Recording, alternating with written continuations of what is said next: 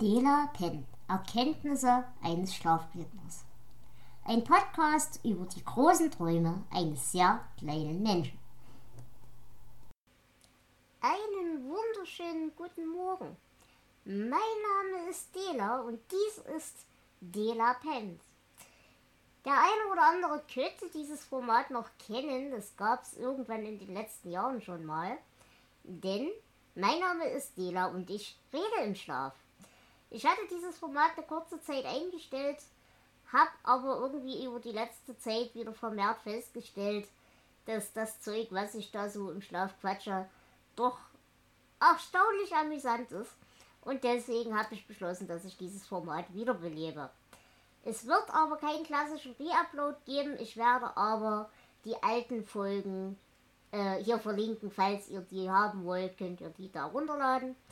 Und falls nicht, dann nicht. Dann geht es einfach ab Ende des Monats hier wieder los mit den Schlafaufnahmen des August. In diesem Sinne, bis dahin, schlaft gut, eure Dela.